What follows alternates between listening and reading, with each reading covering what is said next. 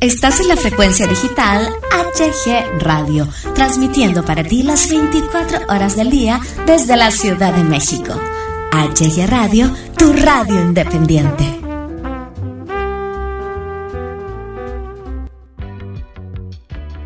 HG Radio presenta Conectando con tus emociones. Un podcast en donde conectarás con tus emociones de una manera muy diferente, de una manera muy especial Quédate con nosotros, conectemos juntos con nuestras emociones. Conduce Silvia García. Conectando con tus emociones. Empezamos. Hola, ¿qué tal? Buenas tardes, buenas noches o buenos días. Yo soy Silvia García y estoy en Conectando con tus emociones en un episodio más. El tema de hoy es cómo superar el miedo al rechazo. Muchísimas personas se preguntarán o se han preguntado durante su vida cómo superar el miedo al rechazo. Y bueno, yo voy a tratar de dar respuesta a un sentimiento que le sucede a muchas personas en el mundo.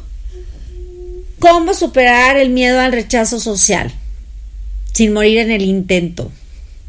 Vamos a verlo. Yo creo que en el momento en el que nosotros superamos el miedo al, al rechazo, es porque todos conocemos a alguien cuyo miedo a ser rechazado le impide llevar a cabo determinadas acciones. ¿Y sí o no? Si no lo conocemos puede que seamos nosotros mismos. Hace mucho yo conocí a una chica que era incapaz siquiera de pedir ayuda simplemente por el hecho de que alguien se la negara. Así de fácil. Yo le decía, por ejemplo, este, oye, ve y dile al policía que, que si, que si nos ayuda a estacionarnos aquí. Ay, no, qué pena, no, no, no, nos va a decir que no. Cositas así. O era una tontería, pero tenía miedo al rechazo. Eh, hay otro, este, hay otro tipo de miedo. las causas del miedo al rechazo son conforme vas conociendo a la persona, te das cuenta que la autoestima está por los suelos. No se sentía bien, con su propia persona, ni siquiera se quería a sí misma, tenía un autoconcepto totalmente desajustado. La imagen que tenía de su persona estaba distorsionada totalmente. Si tú le preguntabas cómo te ves, horrible, fea, vieja, mal vestida, bla, bla, bla, bla, bla. Y era todo lo contrario. Entonces, su autoconfianza era insuficiente y sufría de una gran inseguridad emocional. Por supuesto, no sabía gestionar sus emociones, tenía que comportarse de manera sumisa para que posteriormente descargara su rabia con sí misma. Entonces, ¿cómo se supera el miedo al rechazo? Bueno, pues la manera de superar el miedo al rechazo es subir nuestra autoestima, es empezar a, valorarnos, es empezar a darnos cuenta que nosotros somos personas este, capaces, que tenemos muchos, muchísimos, muchísimos, este, no defectos, sino cualidades y que tenemos que trabajar en ellas para que, esto es solo el comienzo, ¿verdad? Para que podamos perder, perder ese miedo a ser rechazados. Ahora, hay otra cosa, el sentirse rechazados por los demás es horrible. ¿Por qué? Porque hay veces que no nos debe de importar la opinión de los demás, pero sin embargo no podemos agradar a todo el mundo y, y hay veces que por más que queramos, una de nuestras debilidades es que los demás nos rechacen. Por más que digamos, no, a mí no me importa lo que diga la gente, sí hay que enfrentar ese tipo de miedos. Y hay múltiples ejemplos de personas exitosas que a pesar de, ser rechazadas infinidad de veces, consiguieron intentándolo y creyendo en sí mismas. Entonces la única manera es aumentar ante, aumentar ante todo la autoestima, eh, creer en nosotros mismos, ayudarnos a, que nuestros, nuestros defectos se conviertan en cualidades, cultivar esas cualidades porque todos tenemos defectos y aprender, aprender a qué, a que reconocer que tener un problema podemos enfrentarlo y que a veces no depende de nosotros ese problema y podemos hacer también ejercicios como, eh, ¿cómo les explico?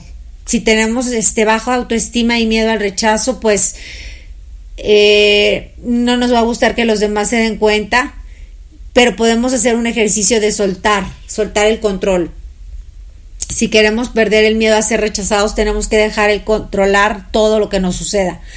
Las personas que le tienen pánico al rechazo personal tienen que soltarlo. Relacionarse debería de ser un acto tan natural como poder comer, dormir y sin embargo para algunas personas es un acto de verdadera autodisciplina. Entonces te invito que la próxima vez que te encuentres en una situación social sueltes el control, ya que esto a la larga resulta súper perjudicial. Se trata de no pensar lo que dices ni evaluarte, simplemente dejarte llevar. El miedo al abandono también tiene mucho que ver aquí. Pudiera parecer que son lo mismo, sin embargo no es así. También puedes vigilar tus frases, o sea, hay veces que puedes estar vigilando qué, es lo que te dices a ti mismo. Y, y no te rechaces a ti el miedo también al rechazo amoroso de ¿será, no, ¿será que no le gusto? ¿Será que he hecho algo mal? ¿Por qué no me contesta al teléfono? Todo ese tipo de cosas es muy frecuente y, tenemos que superarlo. Este, hay miedo también al, al rechazo de pareja, pero eso ya lo hablaremos en otro tiempo se nos acaba el tiempo y esto fue conectando con tus emociones, miedo al rechazo. Yo creo que quedó muy claro que elevar nuestra autoestima, el que nosotros seamos nosotros mismos con los demás y soltemos el control de querer ser o hacer cosas diferentes cuando estamos en público no cuadra, no, no, no está bien, no es, no es lo correcto.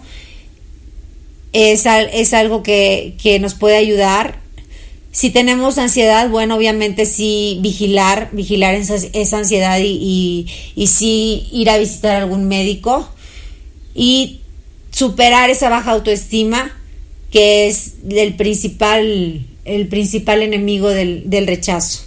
Esto fue todo.